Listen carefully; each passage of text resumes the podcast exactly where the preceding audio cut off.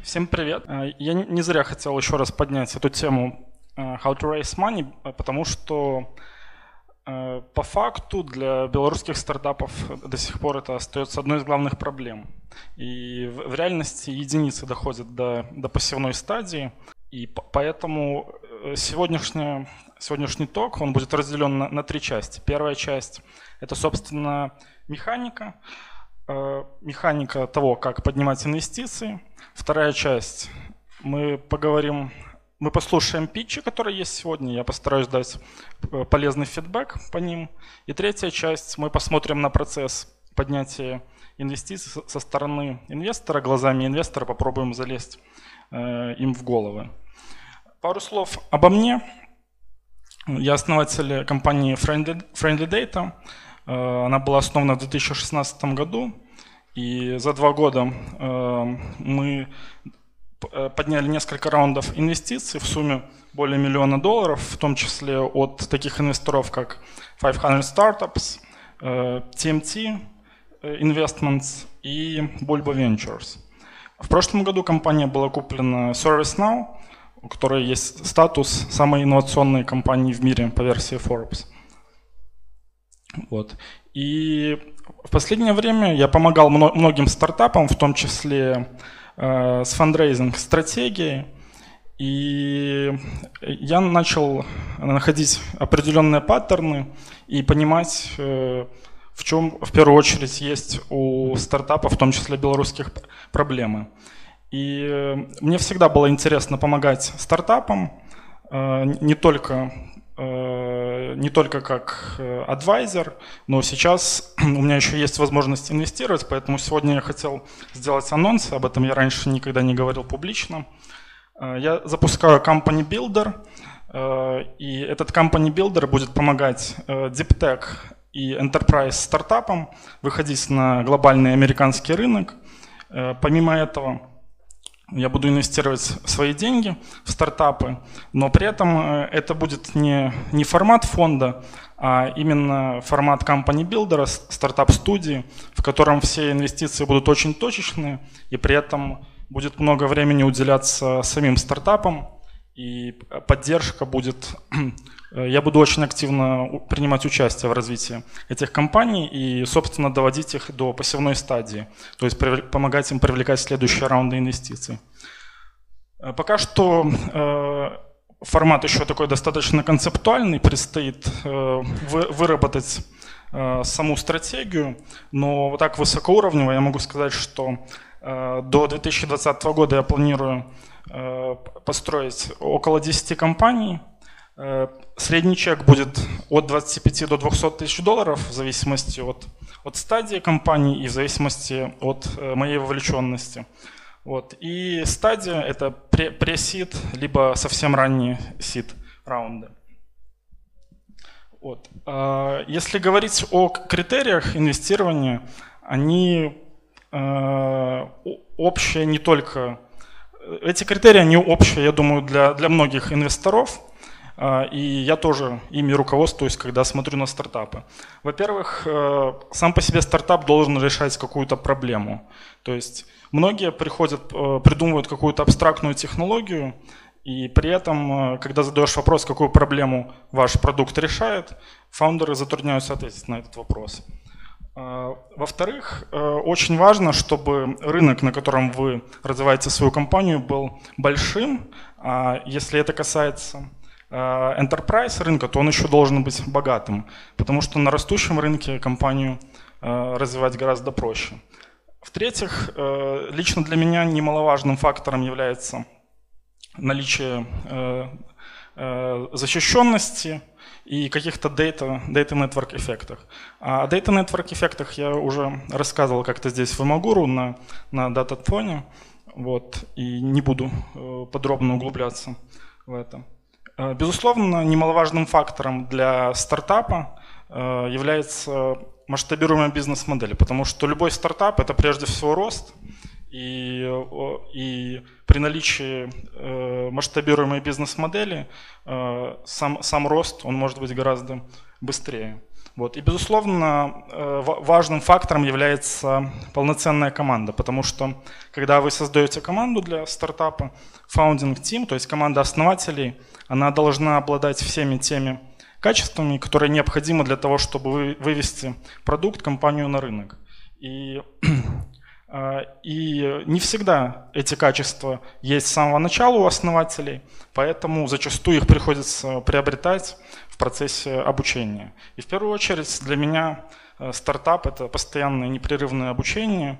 И, основ... и я считаю, что один из самых главных факторов, э, который необходим для того, чтобы развивать э, успешно стартап, это команда, которая быстро учится.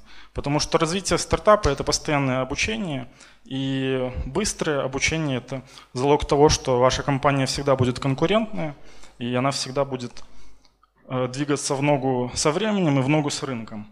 А во-вторых, э, лично для меня э, я вывел для себя такой паттерн, увидел во многих успешных компаниях. Это такая упрямость, и упорность основателей. Потому что у любого стартапа бывают э, критичные моменты в развитии. У кого-то заканчиваются деньги, кто-то не может найти продукт market fit, и, э, и многие просто сдаются в таких условиях. Но самые лучшие стартапы, они преодолевают это и в конечном итоге побеждают. Поэтому упорство – это тот фактор, который необходим при развитии стартапа. Вот. Ну и, безусловно, э, тяжелый труд, без этого просто никак. Вот. Сейчас мы немножко поговорим о, э, о фандрайзинг-стратегии э, и о каких-то вообще базовых вещах, которые нужно знать, когда вы поднимаете деньги от инвесторов. Поднимите, пожалуйста, руки, кто вообще планирует поднимать деньги для своего стартапа, неважно на какой стадии. Вот, то есть, э, как мы видим, большинство людей здесь э, заинтересованы в этом. И вообще фандрейзинг – это одна из основных задач CEO, основателя. И к этому нужно относиться как к полноценной работе. Особенно в период э, поднятия инвестиций, который может затянуться в зависимости от стадии от нескольких месяцев до полугода. И очень важно э, следовать определенным определенной методологии, методики и понимать вообще, что вы делаете. Потому что фандрейзинг – это такая же работа, как, э, как не знаю, маркетинг, стратегия или в целом выстраивание продаж. Э, и в последнее время рынок инвестиций, он изменился. И вот сейчас для того, чтобы, если там несколько лет назад, для того, чтобы поднять сид-раунд Э, достаточно было иметь там прототип какой-то или просто собрать команду, то сейчас э, необходим э, MVP. А для того, для того, чтобы поднять вообще какие-то деньги, например, pre-seed, для того, чтобы поднять seed раунд, полноценный seed раунд в долине, у вас уже должен быть какой-то traction, выраженный в росте клиентов, в росте выручки, и, и, при, этом эти, и, и при этом эти метрики должны быть достаточно высокими, потому что конкуренция, особенно в долине, она очень высока. И связано это во многом с тем, что сейчас э, как никогда просто запустить стартап. Во-первых, это связано с развитием облачных технологий. Во-вторых, э, в целом с тем, что э, выход на рынок, он стал дешевле, чем, чем раньше. Вот. И сейчас я хотел бы обсудить несколько а, а, я забыл предупредить. Я вообще люблю, когда у нас такой интерактивный формат, поэтому если есть какие-то вопросы по ходу, можно э, задавать, либо если что-то непонятно. Вот. И сейчас мы поговорим немножко о достаточно базовых вещах, которые важно знать при поднятии инвестиций. Во-первых, многие задают вопрос, сколько вообще денег нужно поднимать. Э, это все зависит, безусловно, от ситуации, но если, если уж ну, задается такой общий вопрос, то такой общий ответ на это. Нужно поднимать ровно столько, либо больше, э, сколько вам нужно для того, чтобы достичь следующего майлстоуна. Следующим майлстоуном, как, как правило, является собственно, следующий раунд инвестиций. То есть основная задача CEO – это просто сделать так, чтобы деньги никогда не закончились. И они могут не закончиться либо в случае поднятия следующего раунда инвестиций, либо когда вы достигаете прибыльности. Я имею в виду operation profit. Вот, поэтому ответ достаточно очевидный. А, вопрос, когда? Когда поднимать инвестиции? Тоже нет, нет универсального ответа, но э, вообще стоит поднимать тогда, когда вы можете. То есть если э, каждый день вам пишут десятки инвесторов э, с предложением э, поднять, взять у них денег, то наверняка это хороший знак для вашей компании и стоит воспользоваться этой ситуацией. А, и Точно так же действует в обратную сторону. Если ваша компания не показывает роста, если у вас практически закончились деньги, то, наверное, уже поздно идти к инвесторам, и нужно искать какие-то другие пути для того, чтобы преодолеть этот кризис. И также важно понимать, что фандрейзинг это как, как продажи, то есть здесь есть определенная воронка, и во многом э, ваши шансы на успех зависят от того, насколько велика эта воронка. По-хорошему, э, я бы рекомендовал иметь pipeline из инвесторов хотя бы из, из 50, то есть список из 50 имен, фондов. Э, вот. И если у вас есть такой список, э, лучше заниматься фандрейзингом параллельно, то есть э, начинать говорить со всеми единовременно, вот, и выделить просто несколько недель для того, чтобы общаться с инвесторами, питчить свой стартап. И, скажем, вполне реально каждый день проводить там, например, по 5 встреч с инвесторами. То есть э, за две недели вполне возможно поговорить вообще со всеми людьми, кто есть у вас в списке.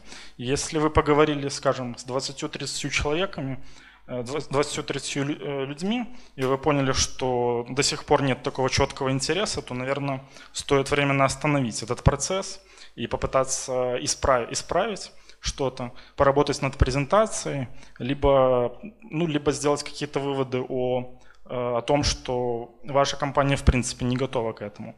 Поэтому и к самой презентации нужно подходить тоже так итеративно, потому что в процессе общения с инвесторами э, вы будете слышать фидбэк, и многие вопросы будут повторяться от разных инвесторов. Э, вот. Э, при этом не стоит относиться а, а вот ты говоришь, что нужно сначала получается, ну, предположим, есть 50 инвесторов, ты как-то приоритизировал, допустим, от самого слабого, который даст какой-то фидбэк, а потом ты насобираешь этого фидбэка и пропичишь самому крутому, например, фонду. Ты так делал или нет? И mm. имеет ли это смысл? Э, это хорошая тактика, но я бы не делил их на слабых и сильных. Скорее, э, я бы начал с тех инвесторов, которые дружественны к тебе. И, возможно, это могут быть даже инвесторы, которые не специализируются на, твоей, на твоем рынке, либо инвесторы более поздних стадий. Вот. Э, и изначально ты можешь к ним подходить и говорить, что нам нужен, мне нужен просто фидбэк. Тогда и не будет этого психологического барьера, и они будут более, более искренни с тобой. Но кто знает, может э, какой-то из этих разговоров и обернется выписыванием чека. Но при этом, да, нужно понимать, что э, для некоторых некоторые встречи с инвесторами это такой one-time shot, и ну, у некоторых просто есть только один, один шанс. Вот. Но к этому тоже нужно относиться спокойно, потому что, опять же, это number game, и просто нужно набивать этот pipeline. А, вообще, э, многие фаундеры подходят к, к фандрейзингу как, э, не знаю, так очень транзакционно. То есть э, даже по, по стилю общения с инвестором понятно, что Э, вот главный фокус всего это вот получить чек от инвестора и, и забыть об этом. Но это никогда не работало, потому что в первую очередь в бизнесе важны отношения, и э, многие инвесторы стараются узнать получше фаундера, понять его проблемы, помочь чем-то. И самое важное в фандрейзинге – это выстраивание отношений.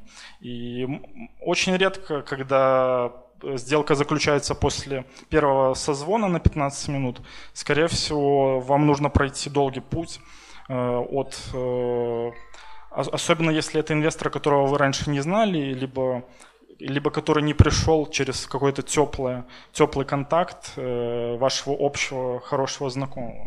Поэтому Э, стоит понимать, что к фандрейзингу нужно готовиться заранее. И э, если вы сейчас, ну, например, если вы сейчас э, закрыли seed раунд, это не значит, что на этом заканчивается ваша работа. Пора уже начинать думать о следующем раунде инвестиций и начинать знакомиться с инвесторами с более поздних раундов, потому что Э, большинство инвесторов, они стараются наблюдать за вас в, э, в прогрессе, и они хотят видеть развитие, развитие вашей компании и развитие вас как фаундера. Поэтому отношения, они очень важны. Э, вот. И да, немаловажно также найти лид инвестора. Дело в том, что большинство инвесторов, у них такая логика Э, как бы грубо это ни, не прозвучало, логика э, овец, потому что они, э, ну, есть такое стадное мышление, когда вам всегда задают вопрос, а кто еще, кто еще инвестирует, что думает этот инвестор и так далее.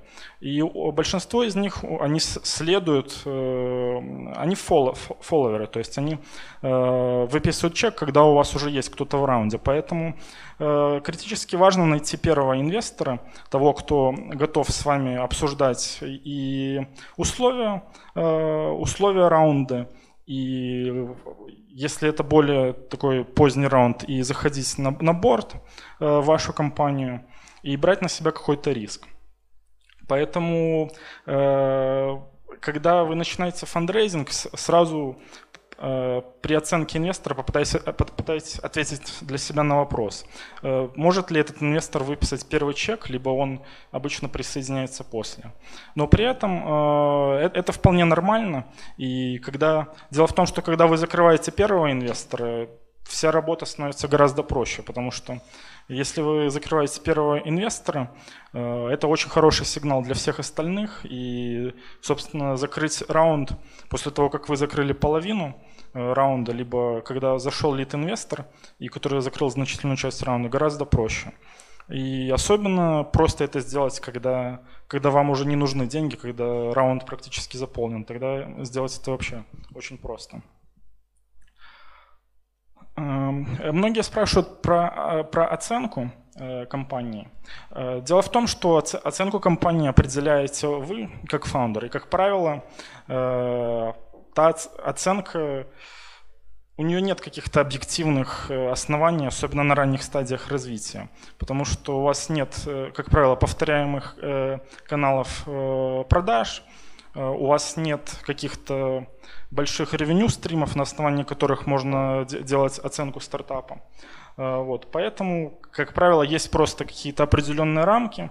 Они в том числе зависят от региона. Например, в Кремниевой долине вот эти рамки, они будут более высокие, в Беларуси, в России, наверное, поменьше.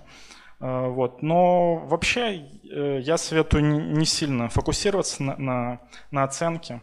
На ранней стадии это не так важно. Гораздо важнее найти хороших партнеров, которые будут полезны для вашей компании. Вот. И при этом э, лучше всего фокусироваться, фокусироваться на будущем. Потому что когда вы объясняете инвестору э, пользу своего стартапа, вы, скорее всего, рассказываете ему э, в перспективе. И инвестор от, вас хочет видеть не, не какую-то текущую оценку, а оценку в будущем. И если вы сможете донести, что через там, несколько лет оценка будет в 10 раз больше, если вы сможете аргументированно э, это донести, то это хороший способ Э, ведения переговоров о оценке. Но опять же, на ранних стадиях это не так важно.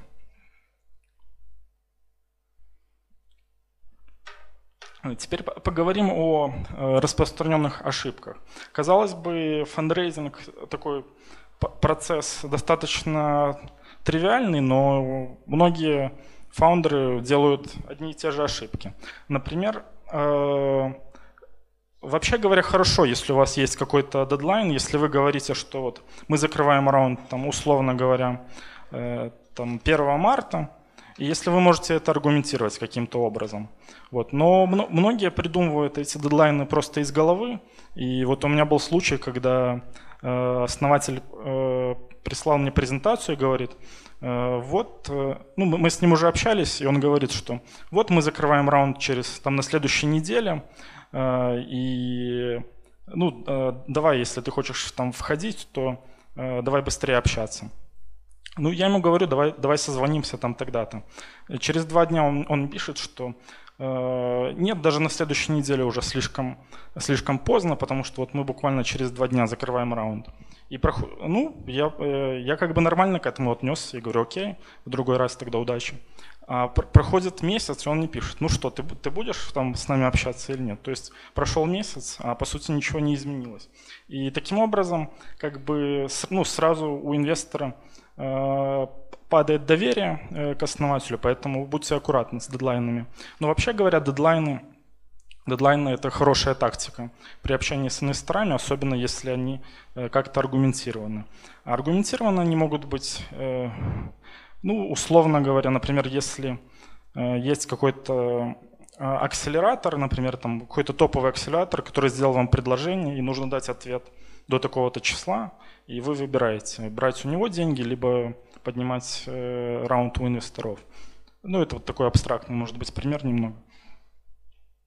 Э, вот. Э, вторая ошибка, которую э, допускают основатели, это когда они используют каких-то советников, либо, э, либо используют каких-то людей, которые, вообще говоря, не, не являются основателями компании для того, чтобы пытаться э, поднять деньги. Опять же, фандрейзинг – это во многом выстраивание отношений, поэтому э, инвестор хочет говорить именно с основателем, то есть человеком, который, который в том числе будет ответственен за то, чтобы сделать возврат инвестору. Поэтому с инвесторами должен разговаривать CEO и только CEO. Вот. И Э, другой пример здесь, когда основатель использует, э, например, маркетолога из своей компании для того, чтобы она там рассылала какие-то презентации. Но это тоже может выглядеть со стороны странно, потому что фандрейзинг – это работа SEO, причем э, full-time работа. Еще одна ошибка распространенная, когда основатель пытается, э, когда основатель видит там, условно в LinkedIn title э, инвестор, и для него это сразу такой сигнал общаться с ним. На самом деле нужно очень тщательно э, фильтровать, потому что если вы общаетесь с инвестором если вы, например, поднимаете seed раунд, но общаетесь с инвестором более поздних стадий, то в этом просто нет смысла, потому что они не инвестируют на вашей стадии.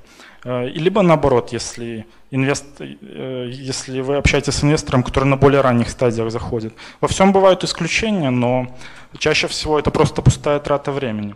Точно так же э, некоторые инвесторы делают инвестиции эксклюзивно в определенных регионах. Например, кто-то инвестирует только в Bay Area и не делает международных инвестиций. Либо кто-то инвестирует э, эксклюзивно в Нью-Йорке. Конечно, там тоже рамки э, могут быть размыты, но обращайте на это внимание. И кто-то, например, инвестирует в, в AI-технологии, либо, там, не знаю, в Enterprise Tech, и, наверное, нету смысла Э, приходить к ним со своим э, мобильным приложением для App Store. Вот, поэтому всегда нужно фильтровать. Во-первых, вы, э, вы сохраните свое время, во-вторых, вы сохраните время человеку, с которым вы общаетесь. И немаловажно знать условия.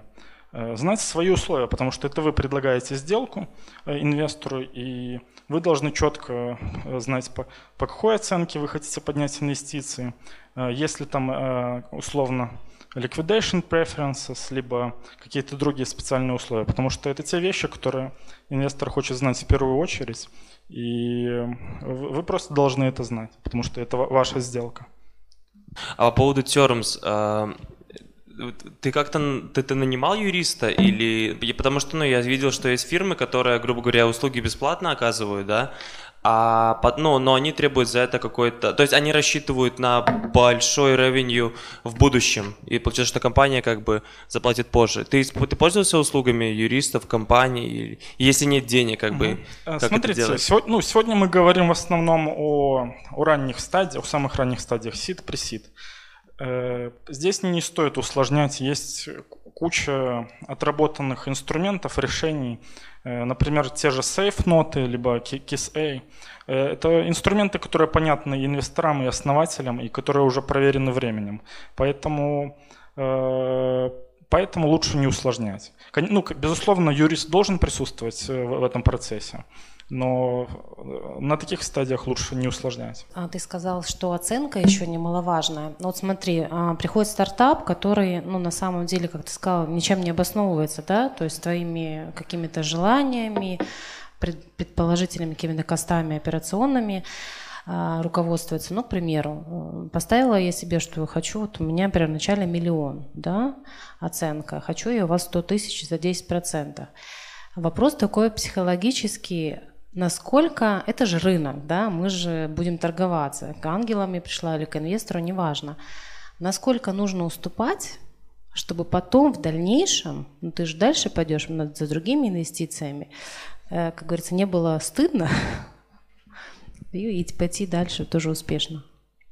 Да, э, ты правильно говоришь, что это рынок, и есть определенные э, определенные... То есть инвесторы не видят много, много сделок, много стартапов, они примерно понимают, в каком, в каком диапазоне находится оценка стартапа. Если приходит стартап без выручки и говорит, что оценка 20 миллионов, ну это выглядит, по крайней мере, странно. Э, вот. А что касается уступать, э, ну, хороший инвестор, он прекрасно понимает, что Э, очень размытый стартап, уже, если он уже на ранней стадии размыт, то это, во-первых, будет плохой сигнал для инвесторов в следующей стадии, во-вторых, э, это приведет к, в какой-то момент к падению мотивации основателей. Поэтому, э, поэтому стоит находить те условия, которые будут ну, выгодны обоим сторонам.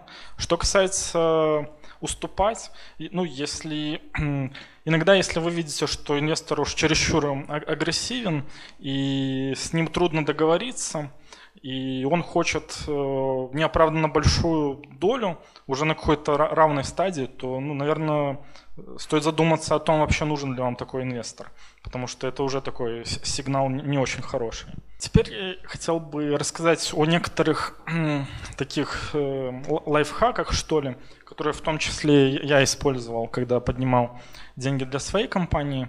Эм, и ну, они проверенные. Во-первых, когда вы, условно, вы поднимаете, например, миллион долларов, вы хотите поднять миллион долларов, но вы только начали общаться с инвесторами, Э, эта сумма может выглядеть достаточно большой для инвесторов, которые выписывают там, чеки по 100 тысяч или по 50 тысяч. Поэтому э, не стоит, наверное, говорить сразу, что вы поднимаете миллион долларов. Можете сделать презентацию и э, сказать о том, что вы поднимаете в таком-то диапазоне, там, от 500 там, до миллиона, к примеру, либо вообще не, не говорить сразу об этом. Потому что психологически гораздо проще закрыть раунд, который уже на 60% закрыт. Если вы подняли, уже подняли 300 тысяч, приходите к инвестору и говорите, что вот осталось 200 тысяч, э, то э, тогда мотивация проинвестировать вот именно сейчас будет гораздо э, гораздо больше, чем если бы вы пришли и сказали, что вот мы закрыли 300 тысяч, но нужно еще 700. Э, а в, кон, в, кон, в конечном итоге вы можете просто увеличить размер раунда, и инвесторы, наоборот, будут заинтересованы в том, чтобы вы, вы подняли больше, потому что это не, не будет воспринято как, как обман, это, наоборот, будет хороший сигнал для всех. Поэтому можно использовать эту тактику. А, вторая, немаловажно, если вы уже а, получили какой-то такой моментум, если вы видите, что действительно есть интерес со стороны инвесторов, и все, актив, все очень активно с вами общаются и продвигаются, э, и все сделки продвигаются, постарайтесь не растерять этот э, моментум, потому что он уходит очень быстро, и очень важно, важно им воспользоваться. Причем это касается не, не только фандрейзинга, это касается и в целом развития, когда, э, когда, условно говоря, все хотят работать в вашей компании или, или там пресса хочет писать про, про вашу историю успеха. Э, ну, нужно всегда, вы, э, нужно всегда понимать, что такие моментумы, они быстро проходят. И очень важно их использовать сполна, каких бы усилий это ни стоило, но вы просто почувствуете это. Э, это чувство, которое ни с чем нельзя перепутать. Когда вы входите в этот момент, постарайтесь его использовать сполна. А, вот. И э, многие инвесторы, они э, просят от вас много информации, запрашивают презентации, даже какие-то внутренние метрики в самом начале общения. А при этом вы не чувствуете, что, что диалог двигается к завершению сделки, а при этом запросов поступает все больше и больше. При этом во время фандрейзинга очень важно быть сфокусированным и, э, и не тратить время впустую. Поэтому старайтесь выстроить диалог так, чтобы каждая ваша каждый ваш кусочек информации, он э, шел в обмен на следующие шаги. Поэтому всегда спрашивайте, с кем еще я должен поговорить, например, если это фонд из вашего фонда, э, что нужно для того, чтобы принять решение. Вот, то есть задавайте такие наводящие вопросы, а информацию, которую запрашивает инвестор, старайтесь обменивать на, на, на что-то, потому что это просто ваше время, а время очень дорого в этом процессе.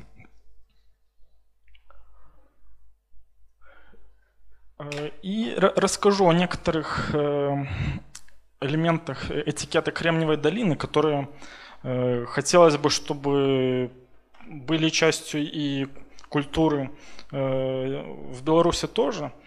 И они вообще очень разумные. Во-первых, когда вы выходите на инвестора, старайтесь делать это через кого-то. То есть, если это незнакомый инвестор, Э, если вы просто отправите cold email, то и, отношение к этому имейлу будет соответствующее, оно будет достаточно холодным. Либо если вы просто э, терроризируете кого-то в мессенджерах, это тоже не очень хорошо воспринимается. Поэтому старайтесь найти человека, который, во-первых, доверяет вам, во-вторых, который хорошо знает инвестора, и тогда его, э, его интро-имейл – Э, будет э, воспринят с гораздо, с гораздо большим энтузиазмом. И лучше всего просить э, такие интро у людей.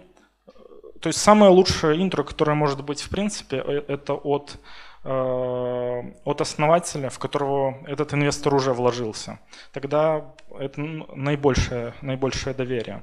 Также хороший способ – это использовать уже своих существующих инвесторов для того, чтобы они знакомили вас с другими людьми.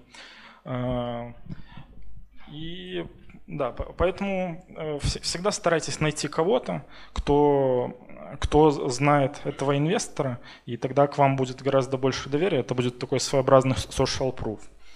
А, но при этом э, старайтесь э, делать это так, чтобы старайтесь облегчить задачу человеку, у которого вы просите интро, потому что когда, когда мне кто-то пишет, э, ты можешь нас познакомить с кем-нибудь, кому будет интересен наш стартап. Ну, э, для меня это тоже звучит как-то странно, потому что, во-первых, я должен оценить э, стартап, э, подумать о том, кому он будет интересен, и, собственно, сделать сам, само интро. Лучше всего облегчить эту задачу и отправить просто такое письмо, которое можно сделать, э, просто форварднуть и добавить пару предложений. Тем самым вы просто повышаете свой шанс на это знакомство, э, потому что вы облегчаете человеку задачу. Вот. После встреч всегда очень важно делать follow-up, то есть написать письмо, э, привет, спасибо там, за то, что уделил время, за фидбэк и так далее. Желательно тоже делать это э, желательно писать по существу и желательно делать какой-то call to action. Call to action, то есть э, договориться сразу же о каких-то следующих шагах и в письме, follow-up письме после встречи это зафиксировать. И часто э, инвесторы во время встречи просят какие-то материалы. Э, если вы уж пообещали э, отослать эти материалы после э, встречи, будьте добры сделать это, потому что э, иначе это будет выглядеть странно тоже в глазах инвестора и не, не добавит доверия. В, э, в Кремниевой долине часто, когда вы общаетесь с инвестором, он дает вам очень, очень позитивный фидбэк, прямо у вас прямо глаза загораются от того, насколько человек проникается к вам и к вашему проекту эм, эмпатией. Э, ну, там просто не принято, э, не принято говорить прямо. Я, бы, я был бы очень плохим инвестором в Кремниевой долине, потому что я всегда говорю прямо. Меня многие за это не любят, но как, как есть, так есть. Вот. И поэтому э, старайтесь тоже скептически к этому относиться. Если инвестор не говорит прямо, что вот я, да, я готов проинвестировать, все остальное, все остальное значит, э, значит нет. Поэтому э, пока вы не получили да, это ничего не значит. И опять же, пока да тоже, да тоже ничего не значит. Пока вы не подписали term sheet, Termsheet тоже ничего не значит. Пока, пока вы не подписали сейф. Нет, даже сейф ничего не значит. Пока, пока деньги не, у вас не на счету, сделка не закрыта. Так что не, не расслабляйтесь, пока деньги, э, деньги у вас не на счету. Конечно. Не расслабляться, пока деньги не на счету. А если один инвестор, условно, там, вы договорились предварительно о какой-то сумме, можно ли ее озвучивать другому инвестору как раз вот в той ситуации, когда ищешь э, нескольких инвесторов на первый сит, например? Очень хороший вопрос. Э, старайтесь очень аккуратно э, обходиться с этой информацией. Вполне как, как делал я? Я говорил так, что вот у нас э, закрыто, там, ну, условно, там 300 тысяч. Э, если я говорил закрыто, это значит, что деньги уже в банке. И я говорил, что вот есть там такой там подписан термшит на столько-то, то есть это уже тоже такой достаточно серьезный коммитмент. И еще я использовал такую тактику, я говорил, что вот soft commit там на, ну там условно на 200 тысяч. То есть это те деньги, которые инвестор сказал, что да, ну я готов, но еще не подписал документ. Иногда это, ну иногда э, до закрытия сделки нужно еще додавить его. Вот. Ну, к этой информации я тоже старался так аккуратно относиться. И, ну, это, на самом деле это такая во многом психологическая игра. И, и это та вещь, которой сложно, сложно научиться, не, не пройдя через это. Вот, то есть это такая практика и такая очень тонкая психологическая игра, которую, в которую вы входите и понимаете, когда вы уже в процессе. Вот. Ну, поэтому, да, будьте аккура- аккуратны с, э, с информацией. Если, если вы говорите, что вот мы закрыли уже э, там, э, ну, условно, там 200 тысяч, а потом оказывается, что на самом деле вы это не закрыли, то это будет тоже воспринято очень негативно. И, и я, ну, я слышал немало таких историй, потому что случается всякое.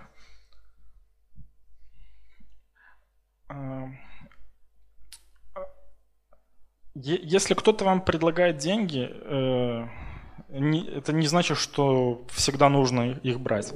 И по-хорошему стоит делать э, преквалификацию инвестора. И самый лучший источник информации – это те люди, в которых э, конкретный инвестор уже вложился. Те люди, те компании. Поэтому всегда старайтесь спрашивать фидбэк. И если если вы слышите, что вот у какого-то инвестора там плохая репутация, либо он там как-то обошелся с, с компанией, с основателями, э, то это уже такой достаточно э, тревожный звоночек, потому что э, любой инвестор, любой хороший инвестор, он дорожит своей репутацией, он понимает, что один ну, один недовольный фаундер, он может рассказать там 10 человекам, э, и тем самым э, он тем самым он усложнит себе же работу, потому что никто не захочет с ним работать. Поэтому всегда спрашивайте фидбэк. Вот. Во-вторых, обращайте внимание на, на условия. Если инвестор э, хочет там на пресид стадии забрать у вас 20% или даже больше, как бывает в, в наших широтах здесь, э, то это тоже очень плохой сигнал, и это может просто в конечном итоге убить компанию. Э, просто проблема в том, что почему-то э, вот в Беларуси не все инвесторы понимают, что забрав большую долю на старте, вы усложняете дальнейший фандрейзинг, и, и просто ну, демотивируете фаундеров. Вот, потому что для инвесторов следующих стадий это может быть красным флагом, когда компания на старте отдала достаточно существенную долю. Еще на, на рынке есть такие стратегические инвесторы, то есть это инвесторы, например, крупная компания, у них там, или даже не крупная, у них есть свой венчурный фонд, и вот с этим нужно быть э, аккуратным, потому что наличие такого стратегического инвестора, оно может в будущем э, стать красным флагом для, для каких-то э, конкурентных компаний, э, либо потенциальных покупателей. Поэтому к этому нужно подходить очень, очень аккуратно. И, конечно, лучше всего брать деньги у классических, классических венчурных фондов, потому что э, ну, это будет лучший сигнал для рынка, и у вас будет больше опций. Если, э, обращайте внимание э, на, э, на liquidation preferences, потому что наличие каких-то серьезных ликпрефов в вашем документе, вообще все знают, что это такое? Не все знают. В общем, liquidation preferences – это такие определенные условия, которые, по которым когда происходит там liquidity event, то есть там может быть продажа компании, э, распределяются там дивиденды, выплачиваются доли э, и вообще распределяются деньги. И те инвесторы, у которых есть вот эти ликпрефы, они получают деньги в первую очередь и получают их, могут получать там по какому-то определенному коэффициенту. И суть в том, что при определенных условиях э, это может сделать э, там, сделку вообще невыгодной для всех остальных. Потому что э, либо невыгодной, либо вообще инвестор в конечном, другие инвестора в конечном итоге могут получить меньше, чем они вложили. Потому что у какого-то из инвесторов там были очень какие-то строгие ликпрефы. Вот. И поэтому старайтесь э, жестко отстаивать э, ну, такие founder-friendly условия и условия, которые будут выгодны все, всем инвесторам, а не только одному конкретному. Потому что для всех остальных инвесторов в раунде это тоже будет плохой сигнал и, и может, быть, может быть даже красным флагом для них. А также Будьте очень осторожны с, э, с неопытными инвесторами. Когда я говорю неопытными, я имею в виду с теми людьми, которые там условно, я не знаю, там э, кто-нибудь пришел из строительства, и вот кто-то из друзей в бане ему сказал, что вот классная тема, стартапы, и вот он хочет и, там, часть денег реинвестировать э, в стартапы. Э, почему стоит опасаться? Потому что в конечном итоге вы потратите очень много своего времени, просто объясняя какие-то базовые вещи. А часто люди там, условно из реального сектора или даже из, из IT в том понимании, в котором у, у нас оно сложилось, я имею в виду не из продуктовых, не из, э, не из стартапов компаний, э, они приходят со своими устоявшимися правилами и пониманием, и, и, и это может в конечном итоге очень негативно сказаться на, на вашей компании, потому что вы потратите кучу времени, э, объясняя им какие-то вещи и ведя с ними переговоры. Поэтому постарайтесь очень быть осторожными с теми людьми, которые не понимают, как работает венчурный капитал, как работают э, э, быстрорастущие стартапы.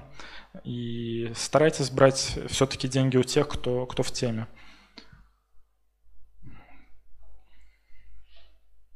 Вот. И вот, э, наконец-то настал этот э, момент, когда вам дают деньги, но это не значит, что их стоит брать. Потому что я вообще разделяю инвесторов на, на три типа. Первый тип – это такие топовые венчурные фонды, например, ну там условно в долине это на ранних стадиях, это может быть Lightspeed или, или там Андерсон Хоровиц на, на сид-стадии. Вот. А если к вам приходит такой крутой инвестор с именем, с репутацией, со связями, то ну, это уже хороший сигнал и стоит, наверное, стоит брать деньги, даже если они вам не нужны, потому что помимо денег э, это будет хороший network, это будет какой-то boost в продажах, потому что потому что этот бренд, он будет работать на вас. И в конечном итоге на это имя придут другие инвесторы, и в будущем жизнь будет гораздо проще. Второй тип инвесторов – это то, что называют smart money – то есть э, люди, у которых есть определенная экспертиза э, в вашей индустрии, вот, и вместе с деньгами они могут помочь, э, помочь со, со связями, с советом. Вот. Это хороший тип инвесторов, и у них стоит брать деньги, если они вам нужны. То есть тогда, когда вы планируете поднять раунд, стоит брать в первую очередь у таких людей.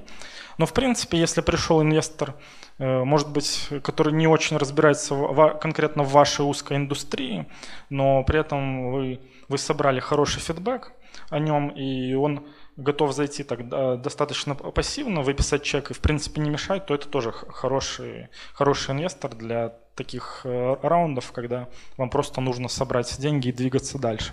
Потому что в конечном итоге ни один инвестор не, не знает ваш бизнес лучше, чем основатели, и умные инвесторы понимают это и просто стараются не вмешиваться. Вот. И вот как раз тот тип, который я уже описал, э, то есть неопытные люди, либо люди с плохой репутацией, постарайтесь э, отказать им, даже если деньги вам нужны, потому что в конечном итоге э, это будет обойдется вам гораздо дороже, потому что вы потратите кучу денег, и для других инвесторов наличие такого Э, человека, либо фонда в CapTable может быть в будущем красным флагом. Поэтому все-таки есть такой тип инвесторов, у которых лучше вообще не брать деньги, к сожалению. Вот. Поэтому всегда спрашивайте фидбэк у, у друзей сооснователей. Э, вот мы плавно, э, плавно завершили нашу первую секцию про, про тактику и вообще основы фандрейзинга. И сейчас я отвечу на пару вопросов, а после этого я еще расскажу про то, что такое elevator pitch, как его использовать, и, и дам фидбэк э, компаниям, которые захотят пропичить. Спасибо большое. Классная первая часть. Скажи, пожалуйста, до того, как прийти сюда, до того, как поднять деньги для своего проекта впервые? Где ты черпал информацию? С кем ты встречался? Может быть, какие-то книжки посчитал, статьи, которые для тебя стали самыми ценными, ядром угу. дальнейшего развития? Спасибо. А, самый лучший источник информации – это ваши друзья-сооснователи, но которые там на одну стадию вас опережают, которые вот уже прошли, прошли все это, но у них еще свежа вот эта рефлексия, и которые ну, там сделали какую-то работу над ошибками, и вот лучше всего учиться у них. То есть если это дружественный фаундер из, э, из вашей отрасли, вот, ну вот лучше всего к нему идти. А под, э, и что касается книг, я всем очень рекомендую книгу Pitching Hacks. Э, там очень, в очень сжатой форме рассказано про Э, про то, во-первых, как строить вот elevator pitch, про то, как, э, как общаться с инвесторами, про какую-то, ну, тоже про этикет Кремниевой долины, то есть вот это очень хороший источник. И э, стоит, э, а вообще стоит по, постоянно общаться с инвесторами, постоянно спрашивать фидбэк, даже если вы прямо сейчас вы не поднимаете деньги, лучше все равно это делать и уделять какое-то время, там, условно говоря, пару часов в неделю всегда нужно это делать. И в том числе нужно слать а, апдейты про развитие вашей компании, потому что инвестору важно, важно наблюдать за вами в прогрессе. Вот. Спасибо большое за презентацию. А скажи, пожалуйста, ты упоминал много небольших сумм, как бы, а сколько, если не секрет, у вас было вообще инвесторов, какое количество было инвесторов до того, как произошла большая сделка? Ну да, это не, не секрет, по-моему, даже где-то уже было в прессе. У нас было в каптейбле 14 инвесторов. Вот, то есть я, я лично закрыл 14 инвесторов. А один из них, кстати, здесь, э, Джан. А, можно Скажите, пожалуйста, в чем все-таки заключался ваш проект, кратко, и какие вот э, договора вы заключили с инвесторами? Вот на первых стадиях, где было 14, это с крупным инвестором, то есть какие основные договоры это был, какие договора? А, Я понимаю, да, что когда маленькие да. инвесторы, они в долю входят, да, а когда уже крупный инвестор, это идет возвратные какие-то инвестиции, деньги, да? да. Какие договора, да, какие основные, вот э, там я, должны я быть... Я понял вопрос. Э, да, наверное, мое упущение, я не рассказал о том, чем мы занимались. Э, я основатель компании Friendly Data. Э, мы помогали крупным компаниям, enterprise компаниям сделать данные более доступными для нетехнических пользователей через языковой интерфейс для баз данных. То есть давали возможность нетехническим людям задавать вопросы к сложным данным и получать простые ответы. Что касается вопроса, у нас были инвесторы разных типов, начиная от акселераторов, заканчивая э, family офисами и традиционными венчурными фондами и angel, angel инвесторы тоже. То есть у нас были инвесторы вообще всех мастей. Но при этом сделки были структурированы достаточно просто. У акселераторов, у, ну, например, у 500 стартапов у них э, свой есть документ, KISS A э, называется – он, его можно легко найти онлайн, э, и, в принципе, его, я бы даже рекомендовал его использовать э, основателям э, для, ну, для привлечения инвестиций. Вот. А для всех остальных мы использовали Safe. Это тоже такой распространенный в долине документ. Документ, который впервые появился в YC, в Y-комбинаторе. И, и моя принципиальная позиция была в том, чтобы все инвесторы на, на сид-раунде заходили по одним и тем же условиям, потому что так гораздо проще структурировать сделку, и, ну, и это справедливо по отношению ко всем. Вот, поэтому, поэтому я бы всем рекомендовал Э, не, не усложнять, не усложнять, э, что касается документов, структурирования сделок. И рекомендую э, все, всем инвесторам предлагать одинаковые условия, потому что когда, ну я понимаю, если это лид-инвестор, ему можно, можно предложить какую-то привилегию небольшую, но ну, тоже это открытый вопрос. Я рекомендую использовать одни и те же документы для всех инвесторов одного раунда. Миш, ты хорошие книжки назвал, да, как подготовиться. Может быть, ты поделишься лайфхаком. Ты сказал такую фразу. Инвесторы к вам придут, да, там топ-ночь такие инвесторы. Но для того, чтобы они пришли, они должны знать о нашем существовании. И очень часто стартапы упускают из виду о том, что им тоже нужно где-то светиться. Светиться нужно в определенных базах. Да? Может быть, ты посоветуешь те, не знаю, места, где нужно появляться. Ну там F6S, например, Ска- что-то... Э, таких мест, дело в том, что нет таких мест. Если у вас э, горячий стартап, который там растет 30% в неделю, то тогда ну, эти слухи, они расползутся очень быстро, и все, все будут хотят, хотеть с вами общаться. Но если, ну, это вообще, ну, на самом деле, это редкость. То есть, если мы говорим о таких быстрорастущих стартапах, то, э, наверное, для них, ну, для них будет не очень сложно поднять эти сид, сид инвестиции, пресид инвестиции. Если мы говорим о всех остальных, то есть о, о большинстве, то тогда нужно работать в первую очередь над, над своим собственным нетворком и в первую очередь над, над своей э, репутацией, потому что вот эти отношения, они выстраиваются годами. И для того, чтобы инвесторы вам доверяли, нужно, нужно на протяжении там, нескольких лет э, выстраивать э, репутацию своей компании и свою личную.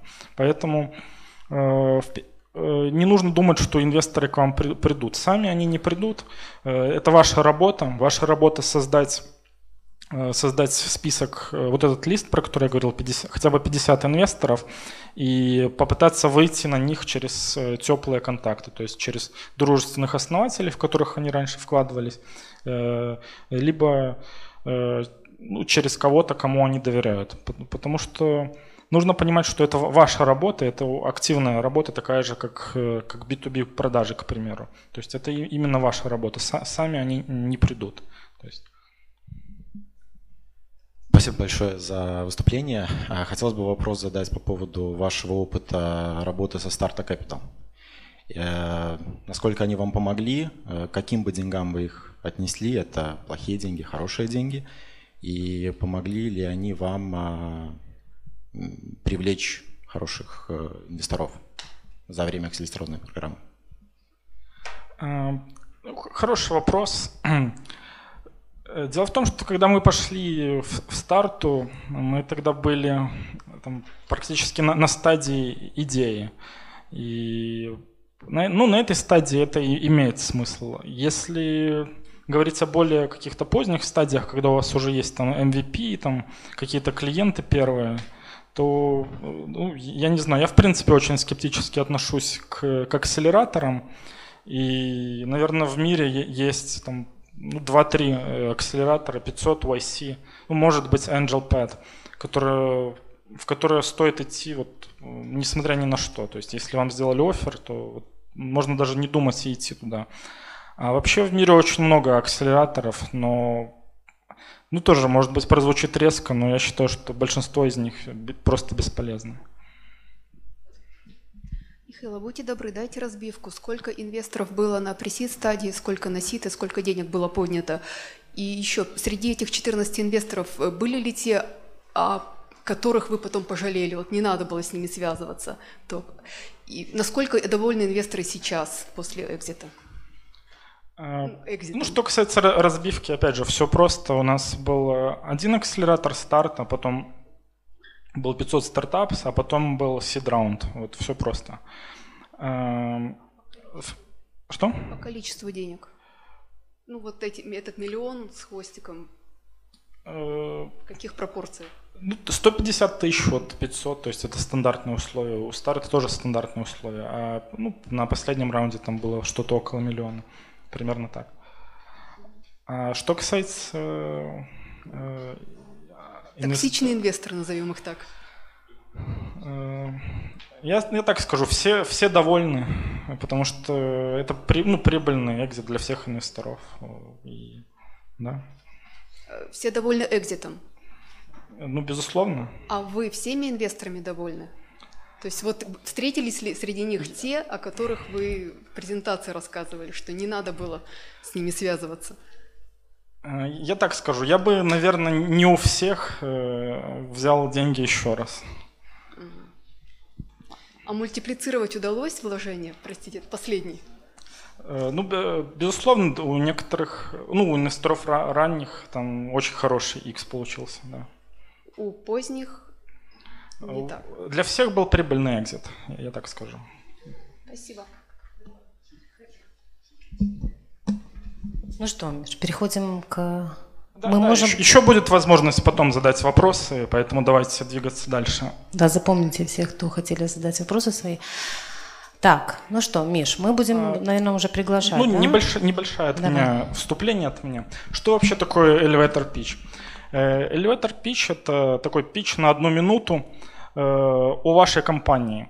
Для чего он нужен? Э, он нужен в очень там, разных ситуациях. Он нужен, когда вы там, на созвоне с клиентом, когда вы пришли там, к друзьям на вечеринку, и они спрашивают, что, что вы делаете, а кто-то из них потом оказывается инвестором из э, хорошего фонда. Суть в том, что когда вы когда вы основатель стартапа, вы находитесь в постоянном режиме продаж. А то, что вы продаете, ваш продукт, это, собственно, и есть ваша компания. И и очень важно иметь такой эффективный, короткий, емкий способ описать вашу компанию, что вы делаете. И э, ну, это и есть elevator pitch. Почему elevator pitch? Потому что pitch, который вы можете произнести, пока вы едете э, с инвестором в, в лифте. Э, вот. И есть, есть такая вот форма, мне она очень нравится, называется Mad Lips форма. Ее придумал Э, Founder Institute э, впервые ее, ну, впервые ее э, придумал. И выглядит она примерно так. Ну, собственно, вот так она и выглядит. Это одно предложение, которое полностью описывает вашу компанию и отвечает на вопросы, какую проблему вы решаете, для какой аудитории и какой, собственно, секретный соус. Вот это вот то первое предложение, с которого всегда нужно начинать свой elevator pitch. Для, для моей компании он э, выглядел при, примерно так. My company, Friendly Data, helps enterprise companies make data accessible for non-technical people by providing a natural language interface for databases. То есть uh, здесь я сказал, чем, чем занимается компания, ком, на какую аудиторию она Э, сфокусированно, то есть э, enterprise компании, крупные корпорации, какую проблему он решает, помогает э, сделать данные более доступными и для какой аудитории. Аудитория не технические люди. Вот, и я всем рекомендую использовать, использовать этот формат для того, чтобы начать ваш elevator pitch. Но помимо этого, вот помимо вот этого one sentence pitch, хорошо, хорошо бы еще в эту минуту Э, уместить рассказ о вашем трекшене, то есть каких результатов вы уже добились, там 30% рост в неделю, там 100 э, тысяч в месяц MRR, к примеру. Вот. Social proof, то есть э, хорошо, если там вы компания из YC или компания из 500 стартапс. То есть этот бренд, он за вас уже говорит. Это говорит о том, что у вас уже есть какое-то имя, доверие на, на рынке. Вот. Либо если, например, кто-то из ваших сооснователей там, раньше работал в Гугле, там, в Фейсбуке, либо кто-то уже сделал экзит на этом рынке.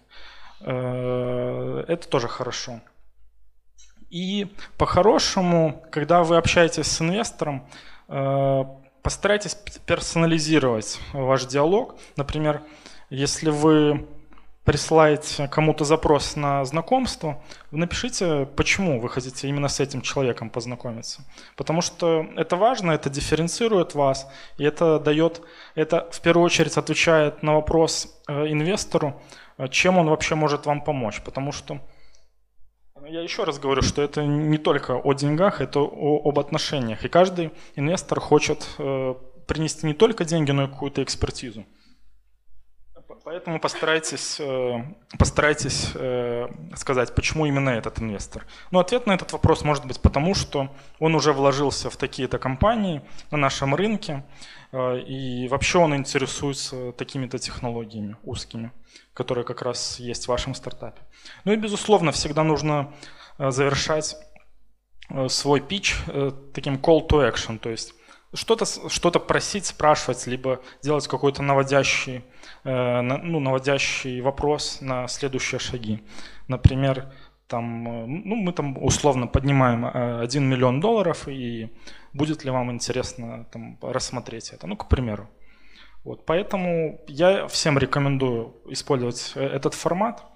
Это, это те вещи, которые критически важны для инвесторов – и почему формат одной минуты? Потому что, как правило, когда вы созваниваетесь или встречаетесь с инвестором, у него вот в первую минуту уже складывается какое-то о вас впечатление, и ну, важно использовать это. И если вы сможете в одну минуту уместить всю эту информацию и при этом э, заинтересовать инвестора, то большой шанс, что диалог продолжится гораздо больше, чем одну минуту. Первая часть у нас была о, о чем? О привлечении инвестиций, и э, мы рассмотрели этот вопрос со стороны основателей. А сейчас я хочу взглянуть на этот процесс э, глазами инвестора э, и человека, через которого проходит много стартапов. Я каждую неделю вижу десятки презентаций, и там за год я встречаюсь с несколькими сотнями основателей, поэтому у меня тоже в голове выработались определенные паттерны, и я смотрю на основателей с, с, обратной стороны стола, скажем так. Вот с этой стороны сейчас мы и рассмотрим э, фандрейзинг процесс. Э, вот, во-первых, хочу поговорить о том, э, как вообще происходит принятие решений у инвесторов.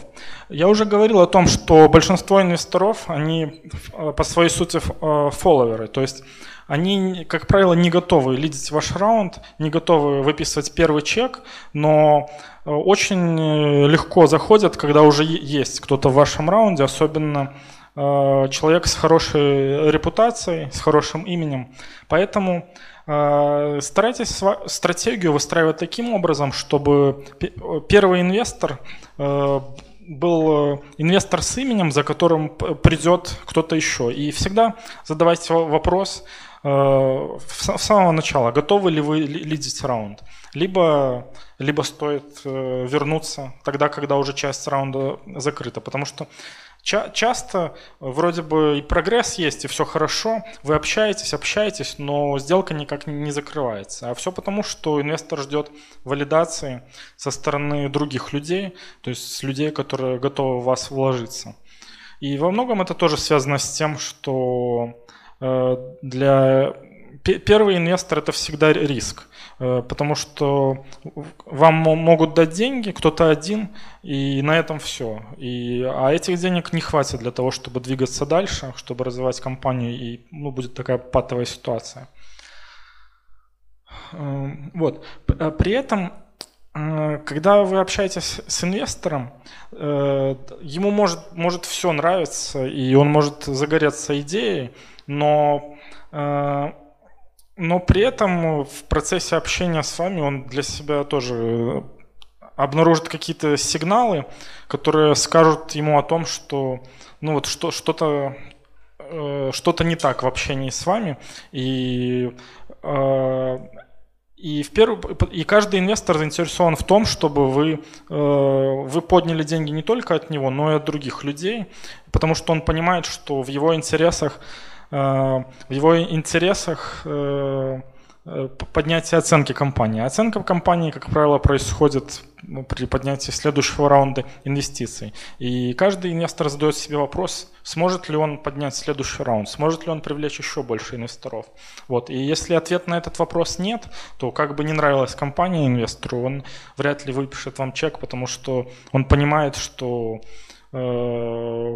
что ну, это может быть либо не венчурная история, либо вы просто не умеете поднимать деньги. Поэтому важно показывать э, свои знания и понимание этого процесса, при этом э, быть адекватным в общении. Э, а я уже говорил о том, что никто, никто не вкладывается в компании после первого знакомства, после первого э, созвона. И здесь, э, ну здесь, не знаю, как, как в отношениях, когда вы познакомились с человеком, вряд ли вы там хотите секса на первом свидании, если это какие-то серьезные отношения. Вы, скорее всего, хотите добиться второго свидания, и точно так же с инвесторами. Важно показывать прогресс, и они смотрят на вашу компанию в перспективе и в развитии.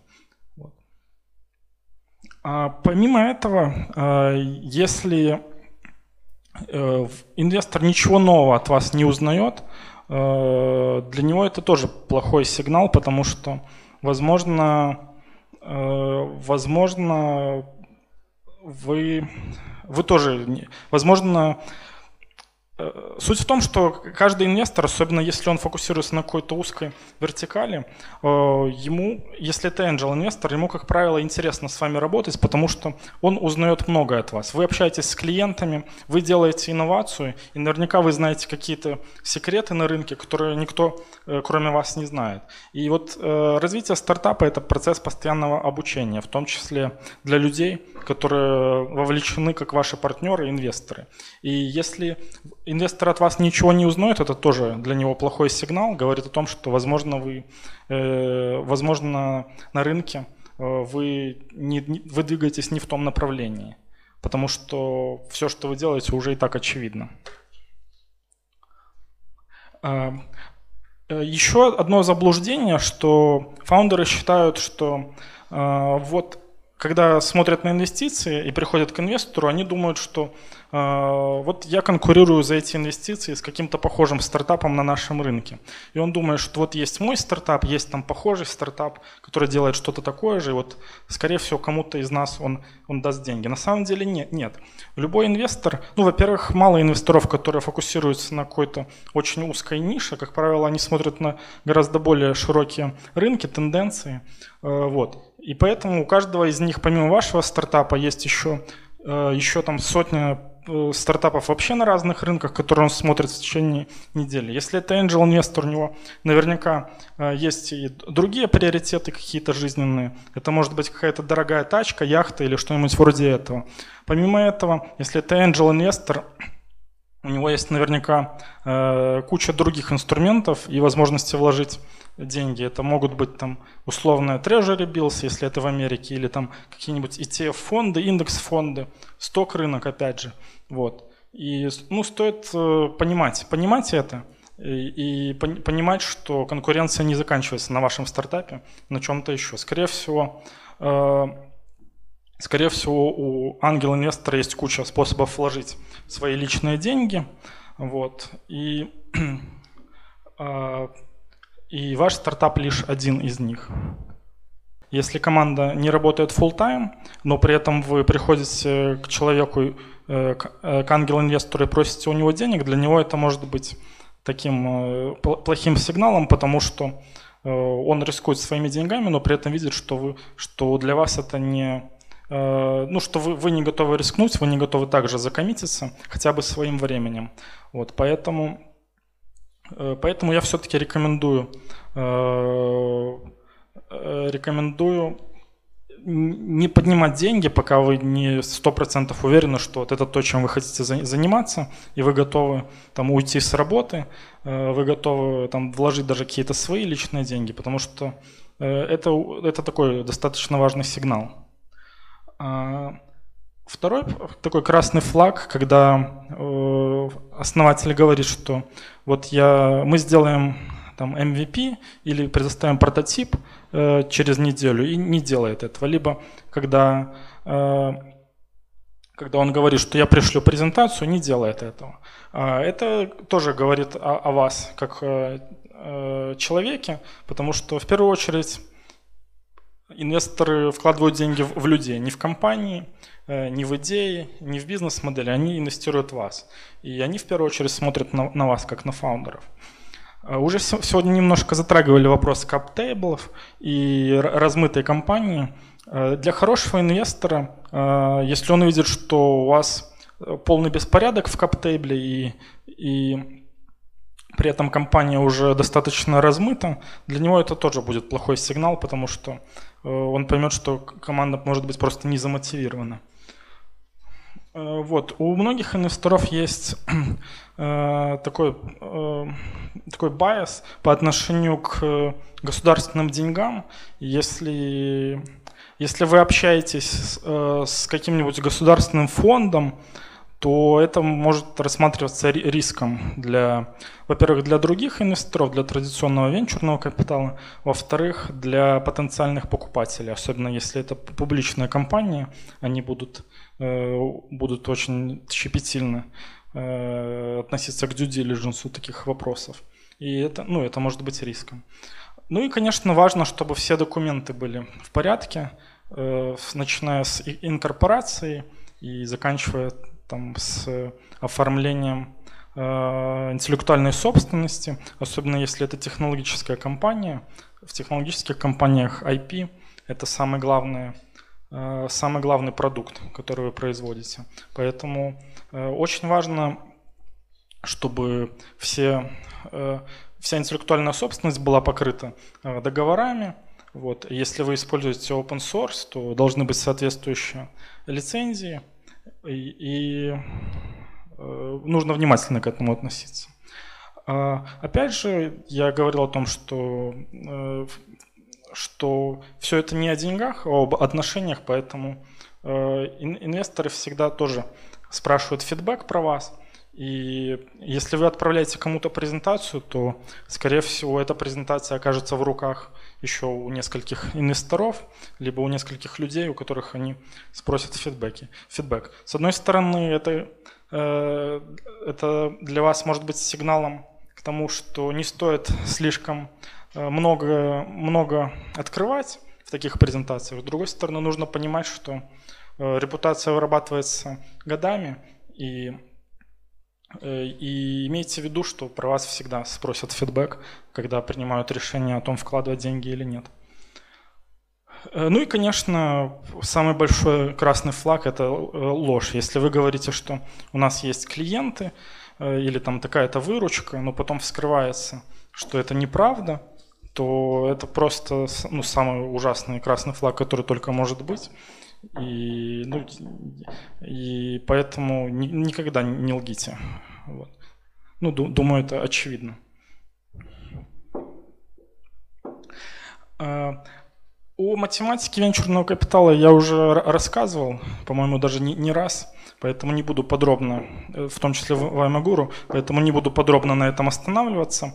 Э, хочу лишь напомнить про то, что есть несколько таких э, негласных правил э, в венчурном капитале. Первый, первое правило – это когда вы общаетесь с инвестором, вы должны понимать, что для того, чтобы у него, в принципе, работала, для того, чтобы работала математика венчурного фонда, ему он ожидает от вас возврат как минимум в десятикратном размере. Иначе просто не будут работать эти фонды, потому что из 10 стартапов там половина умрет, несколько из них э, сделает возврат, э, возврат там 2x, 3x, и вот только один, один из 10 сделает возврат десятикратный за все вложенные компании. При этом нужно понимать, что если это венчурный фонд, то там есть какие-то limited партнеры, которым нужно возвращать деньги. И ну, все, это, все это бизнес, вся эта математика должна работать. Вот. Есть негласное правило, что минимум десятикратный возврат должен быть на сумму инвестиций. И когда вы общаетесь с инвестором, важно показать, за счет чего будет этот возврат. Либо за счет э, продажи компании в будущем, либо за счет э, выхода на IPO. И, то есть важно подчеркнуть, что, э, вот, что следующий раунд будет в, примерно в такие-то сроки, примерно по такой-то оценке. Вот. И еще один, одно такое негласное правило. Э, как правило, несложно, если это сит инвестиции, если это сит фонд, несложно узнать размер этого фонда. И, например, если размер 100 э, миллионов, то э, то и возврат будет от, э, от компании ожидаться на, тако, на таком же уровне. То есть не возврат, а продажа при, при экзите. Поэтому если вы общаетесь с, с миллиардным фондом ну, на, на сид-стадии, скорее всего, это просто не имеет смысла. Э, скорее всего, на, на сид-стадии стоит общаться с гораздо меньшими фондами, потому что для них э, инвестиция в вас, она будет слишком, слишком маленькой, и при этом потратятся ресурсы на работу с вашей компанией, и, но сама математика просто не будет работать. Поэтому важно делать такую преквалификацию Э, фондов, и вот это э, как раз та информация, которая может э, помочь вам сделать вывод, стоит вообще общаться с этим фондом, либо слишком рано. В принципе, это все, о чем я хотел рассказать, и дальше можем продолжить в формате Q&A. А, в самом начале своей презентации вы заявили о том, что планируете инвестировать в компании до 2020 года 10 компаний, да? Правильно я запомнила? Заявили громко сказано. Э, пока что это мой такой концептуальный план. Э, я, я планирую строить свои компании, то есть развивать свои идеи, во-первых, и делать точечные инвестиции э, в основателей, которые решают проблемы на enterprise рынке за счет за счет э, data network эффектов и тяжелых технологий. Вот такой план. Мне, мне интересно этим заниматься, и, и я готов на это закоммититься. А есть ли какие-то сферы рынка, которые интересны больше всего, кроме технологий? Э, Сферы рынки, рынка, в которых я разбираюсь в первую очередь. То есть это э, данные, это enterprise soft и, э, и тяжелые технологии типа AI, NLP, machine learning. Э, расскажите в двух словах, ну если это, конечно, можно в двух словах рассказать, э, как правильно вообще вот заезжать в долину, вот стартапу отсюда, например. Ну, то есть там же ну, ты же просто не приедешь так в офис Гугла, тук-тук, понятно, да, там нужно интро какое-то, ты это найдешь, да, но чисто там же там как-то жить надо, там, ну, такие вот вопросы совершенно, которые не, я, не ясны отсюда без этого опыта, там, где-то жить, как-то ездить, сколько-то денег с собой брать, то есть, да. А, да. Спасибо. Ну, как вы понимаете, Бэйрия, долина – это ну, очень дорогое место, поэтому нужно быть готовым к тому, что деньги будут э, сжигаться очень быстро. И если вы решили туда поехать, то нужно нужно иметь какой-то четкий план и хорошо подготовиться к этому. Э, и, ну, грубо говоря, сделать там календарь на, на, месяц, ну, на месяц вперед, чтобы каждый ваш день был насыщен встречами. А встречи эти получаются путем интро, там люди очень открытые, э, и все готовы ну, общаться, помогать друг другу. В этом плане не должно быть проблем. Единственное, ну, нужно соблюдать этот этикет, теплое интро э, и вот, вот такие запросы. Что касается э, ну, бытовых вопросов, э, ну, я, я не знаю, просто нужно много денег. И, и ну, нужно понимать, что конкуренция там огромная, с одной стороны. С другой стороны, и стартапы умирают там очень быстро, в том числе за счет того, что деньги сжигаются очень быстро. Поэтому, ну, это такой шаг э, ответственный. И вот как-то, ну, я говорил, у меня был там, где-то проскакивал такой тезис, который не всем понравился, что если ты не в долине, ты недостаточно хорош. Звучит немного противоречиво, но суть в том, что вот э, в конкуренции там выживают самые лучшие. Это хорошее место для того, чтобы понять, что такое конкуренция. Ну, говоря о конкуренции, вот это как раз то, чего, мне кажется, очень не хватает в Беларуси, не только в стартапах, но в, в целом, не знаю, в, в разных отраслях э, жизни и, и бизнеса. Вот, а конкуренция – это очень полезная вещь. Сейчас э, мы очень молодой стартап, да? Э, мы двигаемся очень быстро, и вот у нас есть вопрос касательно акселераторов. Вот, мы знаем, что вы закончили 500 стартапс, да, и сейчас как раз-таки происходит набор в, там, и в 500 стартапс, и в Y Combinator уже начался. Для того, чтобы иметь шанс туда пройти, мы понимаем, что ну, нужно как бы потратить время и подготовиться к тому, чтобы там, подать заявки. Да? И, э, и вопрос в том, насколько э, ну, типа, насколько имеет смысл сейчас тратить на это время, если, допустим, traction у нас нету, да, но там есть какой-то интерес там среди там iOS разработчиков, допустим, да, э, ну, то есть трекшена нет, но двигаемся быстро. Вот хороший вопрос. На самом деле подача заявок э, займет не так много, много времени, но в, в, этом, в процессе этой подачи вы сможете э, сформулировать ответы на вопросы, которые будут постоянно всплывать в дальнейшем и от инвесторов, и от клиентов, потому что структура самих этих анкет, она ну, содержит в себе такие фундаментальные вопросы, с которыми вы будете постоянно сталкиваться, и зная ответы на эти вопросы, э, зная, ну, зная четкие ответы на эти вопросы, это в любом случае поможет вам в будущем. А, поэтому я, я всем рекомендую всегда подаваться и в IC, и в 500, и э, ну, на самом деле шансы того, что вы пройдете этот первичный посев, не, не такие велики. Там подаются тысячи или десятки тысяч компаний, а в итоге в набор попадает там десятки. Э, но если уж вы прошли этот первый, первый э, предварительный отбор и вас пригласили на интервью, то это уже хороший знак, и вот к этому уже сто, стоит подготовиться.